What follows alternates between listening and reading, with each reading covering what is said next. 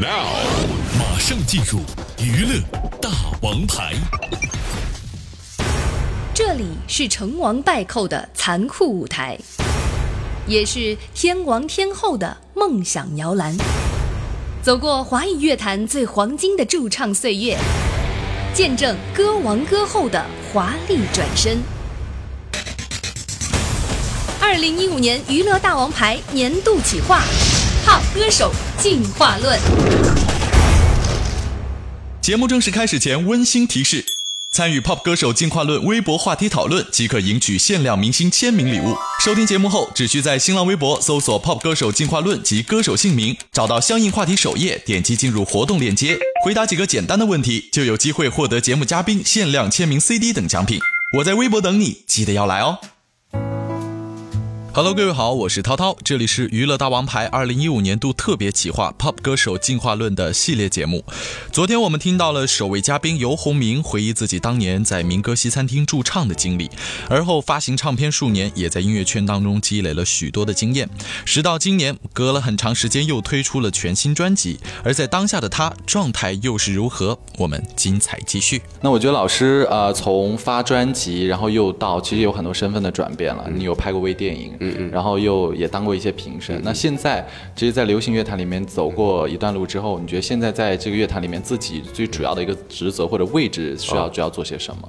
呃，就是隔山观虎斗。啊，不对，你要对，其实我已经比较，我已经比较有点像是一个，现在比较像是在追求生活。那我生活里面不能没有音乐。我所谓追求生活，就是说，就追求生活的方式。以前可能是制造音乐，或者是。跟别人合作一些音乐，然后撞击出来跟大家分享啊讨论。我现在更多的兴趣是在于欣赏音乐，可能去欣赏别人新一辈的或者怀旧老一辈的呃这些歌手或者是著名的创作人，然后可以跟他们做交流。我觉得这个时候。呃，是我们坐下来喝杯咖啡，喝杯啤酒，享受一下以前累积下来的一些环境跟朋友，嗯，跟生活跟生活经验的一个一个时候了。那其实口白一点讲，大家觉得好像你在讲什么？其实就是有点半退休状态。那我讲那个半退休状态，并不是不好。很多人说啊，退休六七老八十才退休吧？其实不是。嗯，有时候你有时候你在这个行业，你不能强求说，哎。我明明就是二十三、二十三十岁的时候，我就兼具一个偶像实力派歌手。我到快四十五岁，那甚至于快五十岁的时候，我也想要当实力偶像派歌手，是不可能的。嗯，所以你你在每一个阶段、每个心态，其实你可以设计自己处于一个不同的角色。然后，比方说，你现在明明就可以当。一个传承者，你可以当做一个老师，然后有时候这去去当一个评委，是为了跟大家交交流一下你自己本身发发散出来的想法。嗯，那倒不是说要把老师当成一个职业。嗯，那对我来讲更重要、更轻松的是找一些好朋友，他们也懂音乐，也懂得，可能他懂也懂得美酒，也可能懂得美食。然后坐下来，大家讨论，呃，一九八几年、一九九几年哪哪一首歌？那时候你在做什么？为什么你喜欢那首歌？这首歌给你什么影响？我们有时候在做这种有点像读书会这样的方式的时候，反而获得更多，获得了一个生活的呃生活层面的一种温暖，而不是只是工作工作，然后在工作把音乐只当工作，当一个制造的公司。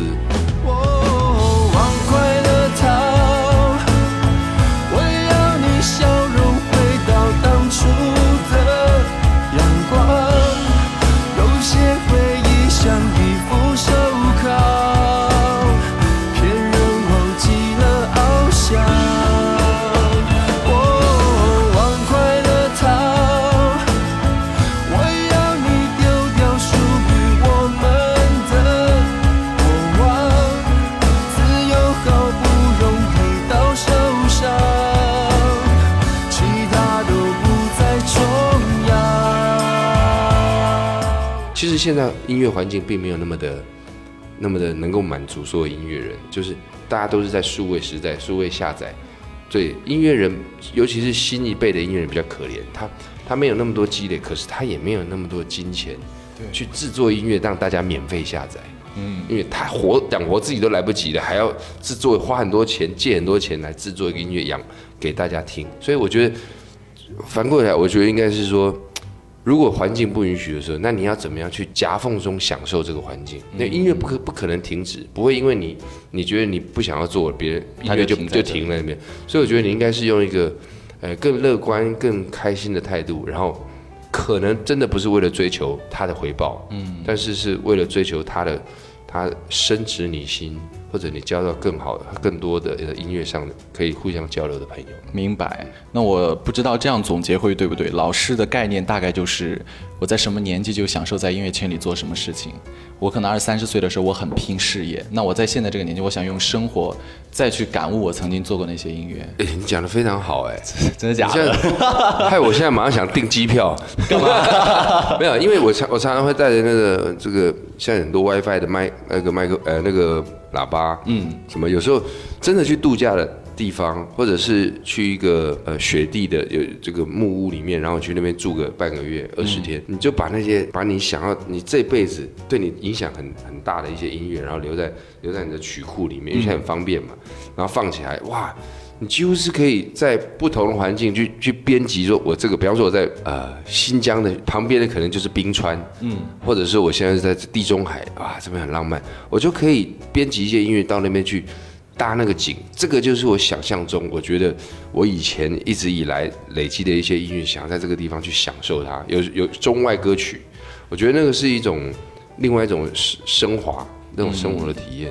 我觉得这个时候的体验，可能因为走过来一路之后，就会有不一样的感受，哪怕是同样一首歌。对，可是我觉得很多人聊到这个，大家会觉得说，啊，那是有钱人才有办法做的事情。其实刚好相反，我们因为我们讲的不是跑车，对，讲的不是奢侈品，我们讲的只是音乐。那音乐现在其实。你看这个小学生、中学生口袋里面就可能就有一个 M P 三，对，他就在听音乐。所以我只是把我们最民生的呃生活方式，让用了一种比较比较舒服的方式去去表呃去表现它，或者是去吸收在你生活里面。奢侈的生活也不是说花很多钱了，对，就是用很少的钱能过上自己最想过的日子。对对对，刚才讲到是老师，呃，在最近这段时间呢，可能一些感悟也好。那最近老师其实也有作品叫《最近的游鸿明》。最近的游鸿明。那我首先要说的就是，因为老师之前做了这个手术嘛。一年前。对。那你现在还可以喝冰的说这么多话？可以啊。其实我我动那个手术是。不是一个突发状况，是我今年累月的累积，让我觉得呼吸有点不顺畅，有点堵塞，然后鼻子也鼻中隔弯曲，从从年轻的时候到现在呢，这个造成我很大的困扰。嗯，所以我想要一次把它这个做一个解决。嗯，然后其实倒不是为了说，哎呀出新专辑，其实即便是我做了这个手术，然后后来真的不能演唱了，我也我也这个听候命运的安排，因为那个是。更多的是顾虑到自己的家人，跟自己的家人能够长更长时间相处，因为那个是有时候是危及危及生命、危及健康的，对对。所以我呃在做了这个手术之后呢，的恢复的恢恢复期间，我就已经开始着手创作，因为因为我的这个公司的这个 partner 呢，他们跟我讲说，哎，其实你现在如果发觉你还能创作、还能唱的话，我觉得还是有必要再出一张。我说，可是我还在恢复期，说。没关系，你先写，什么时候发没有关系。可是，呃，你出道快二十年，出道二十年了，这个在这个环节上面，你不能没有一个动作，没有一个呃纪念的，呃，不能讲纪念了，一个一个算是历史任务。你在二十年的时候要做一个纪念的专辑，能够让大家，因为毕竟好久没有见到大家，好久没有面对面，好久没有跟歌迷交流，所以专辑里面好多歌曲。其实他都是可以说出一些故事，对对，他是为什么有这首歌曲？因为很多初衷，很多很多出发点都是为了要跟歌迷朋友做一些交流。恍惚间又过了一年，熟悉了城市的路线，每一天转几班地铁。最想回到你的身边，我看着你传的照片，我听着影视差一路的留言，只是每一次下雨天，却不能撑伞牵你手过街。我承认，就快抵不过想念，抵不过你在怀里面，允许我抱着你的安全。这些年，两个人什么缘，我却连小温暖无法给。我承认，我已抵不过想念，抵不过风的临界点。每次你说等我的瞬间，心里面那难过多久前？每场雪你不在都不美。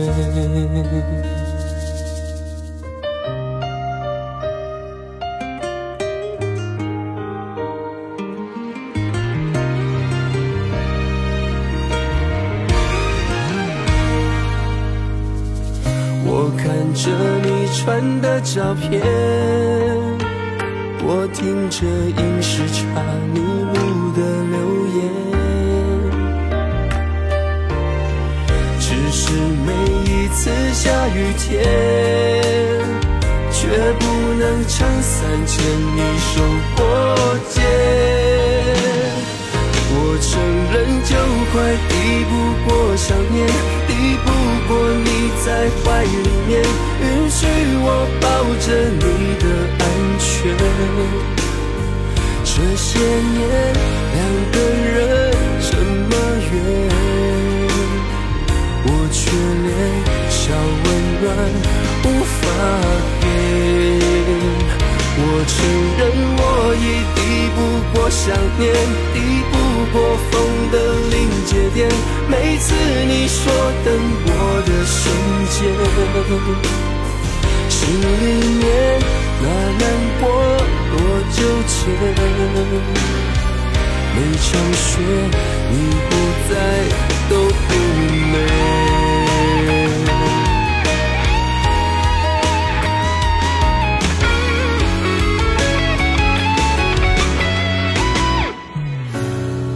承认就快抵不过想念，抵不过你在怀里面，我抱着你的安全。这些年两个人这么远，我却连小温暖无法给。我承认我已抵不过想念。抵不过风的临界点，每次你说等我的瞬间，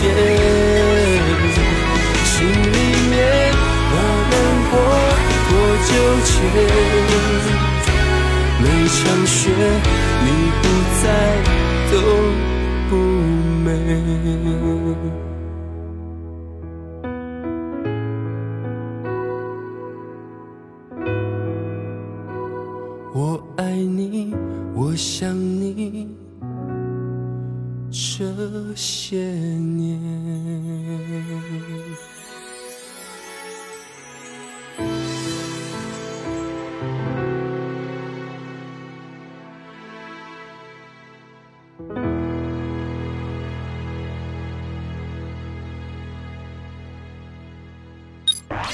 娱乐大王牌马上回来。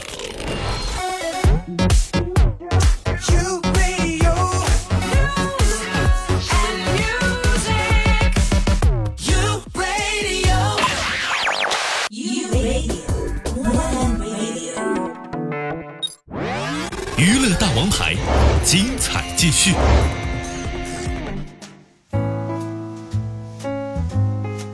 欢迎各位继续回来，我是涛涛，这里是娱乐大王牌 Pop 歌手进化论的系列节目。其实这一次的访问，我们约在的是台北民生社区的节瓜咖啡。尤鸿明当天穿着一身红色的上衣和运动的装束，就来到了我们访问的地点。当天刚刚打完高尔夫球的他啊，状态也是非常的轻松。刚刚坐下来的尤鸿明就直接跟服务员点了一杯德国黑啤。那当时我觉得应该如何跟自己的嘉宾能够更加的拉近距离，于是我跟他点了一样的这个德国黑啤。但是我想说，是这个黑啤酒劲儿真的很足。还好的是，在整个访问之后，我才有了那种头晕的感觉。不过，可能真的是两三杯酒下肚呢，大家聊天之后啊，也越来越轻松。那在后来说到他的新专辑和自己的女儿无缘无故就在网络上爆红这件事情，尤鸿明的状态依然是非常的兴奋。我们接下来继续来听。因为老师之前我记得有曾经说过说。坚持不一定是守旧，然后会适当的加入一些新的元素。呃，我觉得就是在听这张专辑会有一些新的感觉，但是还是能听到游鸿明的样子。嗯，就是因为你的歌曲会有一个特别自己的标签。是，你觉得在加入新的元素进去的这个东西里面，你加入了一些什么吗？啊，对，因为这次的新专辑里面呢，跟跟我合作都是第一次合作的制作人，然后。一个呢，应该讲说他比较偏呃擅长于流行歌曲，但是是比较新的手法。另外一个是比较擅长，因为他签了很多独立的乐团，嗯，所以他自己有很多那些自己很有创意、很有想法的一些乐手，然后他来作为他的编曲的一个呃一个算是团队，嗯，所以我这次跟特别是跟一个一位叫小雨的制作人合作，他的他的。作品跟我的旋律呢撞击在一起，哎，我觉得这些歌曲呢能够让整张专，因为专辑里面也不能老是你说游氏情歌，然后就一路游氏情歌到尾，那会很无聊，会会可能失去一些一些温度，嗯，一些一些起伏，所以用他的歌曲来当做其其中的一些呃调味也好，或者是一些呃曲呃一些转折也好，我觉得都是一个很棒的题材，对，所以我说。这张专辑里面不守旧，然后同时也加进了很多新的想法，因为他们本来就有很多创意可以跟我互相刺激。嗯，让初恋像昨天，记录在单纯那一页，再美好的瞬间，也持续不了太多年。不曾为了爱心碎的人，他们说的永远都不够远，让。初恋像昨天，浪漫保存变成经典，让彼此能看见灵魂最深处的残缺，拥抱着对方的不完美，爱才真的完美。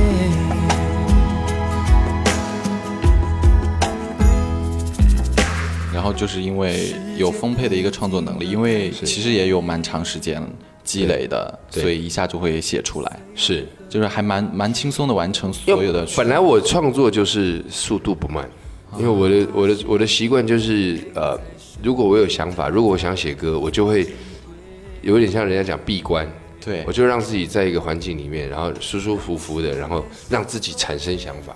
很多人是在等灵感，然后赶快躲起来写歌。你是在找灵感？但我是在找灵，我在空气中里面找灵感。其实那些灵感绝对是在你平常出外旅行啊，或者是见到，或者是遇到一些看到一些电影的刺激，或者是在你呃生活周遭发现一些印象深刻的事情。等到你我的方式啦，我觉得让自己静下来，然后头脑里面开始去天马行空的找灵感的时候，那些东西会来浮现在我面前，会来找我，我就可以。开始创作各种不同类型。我设定今天就是个沙滩男孩，是个开快车的人，我就开始写歌，就开始写一首速度很、速度感很快的歌，或者是一个这个非常悲伤，或者是一心里面有愧欠歉疚感的，他各种题材其实都可以。借由你平常生活的经验，在你你创作的当时把它揪出来。嗯，那我相信大家也可以在这张专辑里面听到更多啊，有一些新的元素加入，还有之前保留的一些特征性的东西在其中。那我们最近如果去这个一些搜索网站来看，除了老师的专辑之外呢，还有一个就是。女儿，嗯哼，这个问题应该最近被问到烦吧？呃，还行，因为因为他们准备问的时候，我已经结束我的宣传期。这女儿这个是真的被媒体挖出来的吗？对啦，其实现在没有人能够操控网络的，除非你是一个乱爆料，大部分都是一些新三色，嗯，才有可能说哎一夜之间在接透过经纪公司丢出来，然后他就成名。那至于说谁的女儿她长得特别的好看，或者她特别有才华。应该我自己剖，应该没有人会理这件事情，除非，嗯，除非网友他去剖，然后呢，他也，人家也认同这件事情才会被大家的知道所知道，对对，对，我觉得网络现在是很难，呃，就是很难躲过大家的法眼。对。对，那这件事情我也比较意外啦，因为现在的不单只有我们自己，我们的这个女儿啦、那一辈的，或者他的同学，大家都在经营脸书啊，对对对对对。呃，就是都有一些社社社交网络嘛。然后呢，他这里面有一些资讯就会被被同学摘录啊，在别的网站在曝光，然后再被大家引。如果如果会被引起兴趣的话，会被讨论。所以我也很意外。有我记得那时候我被记者问问到我女儿的事情，是在我在香港机场，然后大家问我说：“你不知道你女儿被讨论怎么在什么网上 beauty 网上面被表特网上面被讨论，然后怎么样怎么样？”我说：“有啊，什么事情有吗？”他说：“你看今天晚上新闻好了。”我也觉得蛮意外，但是我觉得无伤大雅了，因为我也没有因为这样的事情，然后就把它推到荧光幕前，让大家瞧瞧看看，然后跟着做什么文章。很多人很多制作单位要邀请他去上节目，跟你一起跑通告什么，我说不要，因为这不是我们的原意，这是一个突，这是一个突发状况起来的是别人别人制造出来的事情。那我也第一次感受到，就亲身感受到这网络的力量。嗯，就是大家有有兴趣的话题，他就可能，其实这也是一一点点起哄的文化了。大家就跟着起哄嘛，当下都差不多是觉得，有有娱有好玩有娱乐性，然后就跟着起哄，起哄到后来就发觉，哎，好像被讨论的很频繁这样。但我觉得倒无所谓，而且可能这个女孩子本身她正在一个青春期里面，她也觉得很开心，而且大家会讨论自己她，很开心。她自己很讨论她。可是有时候我说，可是我不建议你去上节目。他说为什么？我觉得他应该也蛮想上。那我说，我就开始，我就给大家举个例子，我说，当大家都认识你，你真的去上节目，大家都认识你，好，你也表现的不错，然后呢，大家就真的认识你，然后你走在路上，大家会指指点点，你做什么事情，平常拉拉裙子啊，扯扯扯扯头发的时候，别人不会看，那造成你生活上面的很多不方便，其实不就是一件不是一件好事。他听进去了，他其实应该听得进去，应该听懂。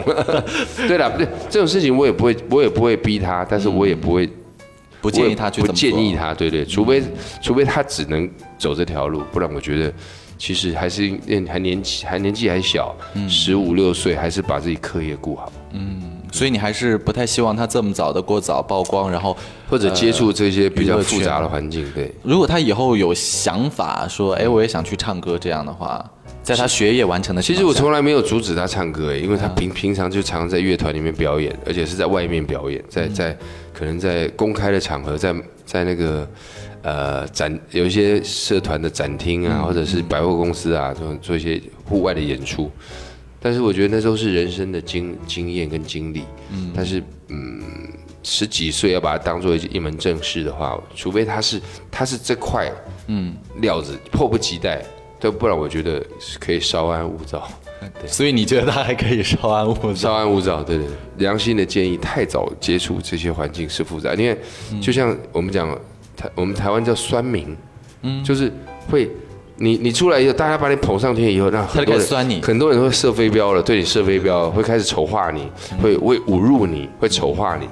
那时候其实你心里很多人心里没办法，你看很多连艺人都不一定能够接受得承受了了这种，在前面先捧的我跟女神一样，后面把它贬的跟 跟乞丐一样，或者是跟跟废物一样，我觉得这是一个很受伤的过程，所以我觉得没有必要，嗯，而且网络上的发言大家又不需要负责，又不需要负，责任，对啊，对，所以你根本揪不出是谁，就是。成也网络，败也网络，是的。到最后受伤的还是自己。没错，啊，所以我觉得，呃，从这个角度来看，嗯，您您是您是一个很很认清的父亲，就是在女儿的这件事情上，不不会为了一些达到什么样的目的而去做这件东西。当然，女儿的我觉得幸福和快乐是最重要的了。是的，对，不仅是对女儿来说，或者对很多的新人来说，这一方面大家都可以多学习，保持一个正确的观念啊。老师现在状态还是蛮放松的，因为最近 最近已经不在宣传期嘛。所以最近也不完全在宣传期，就偶尔偶尔，像我觉得很很棒的，像你的节目，那我觉得你你们也是真的呃功课准备很周到，这么千里迢迢来台湾做很多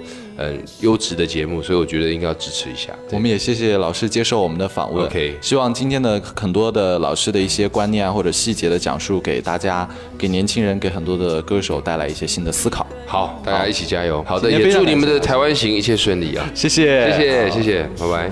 用了后悔再自求，真的给错了一场梦，还错了一种痛，听不到的求救。我们遥望各自的寂寞，但是我只能无动于衷。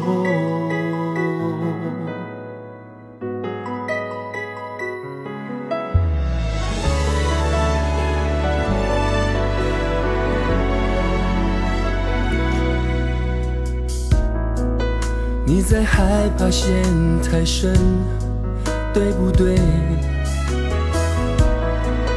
试着再付出一次，愿不愿？记忆不能对，只会重叠，变过眼的泪泛滥几页。然而我的肩，等着收留你安歇。像许了一场梦，像谈了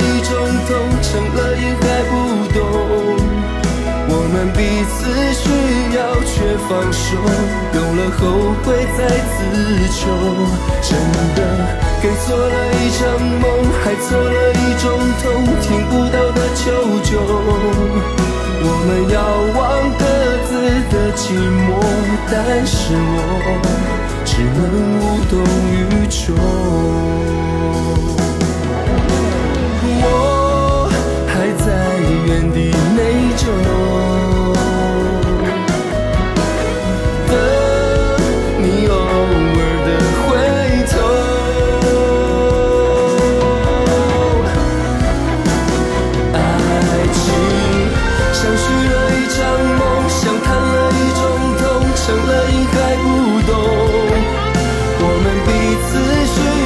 却放手，用了后悔再自求，真的给错了一场梦，还错了一种痛，听不到的求救。我们遥望各自的寂寞，但是我只能无动于衷。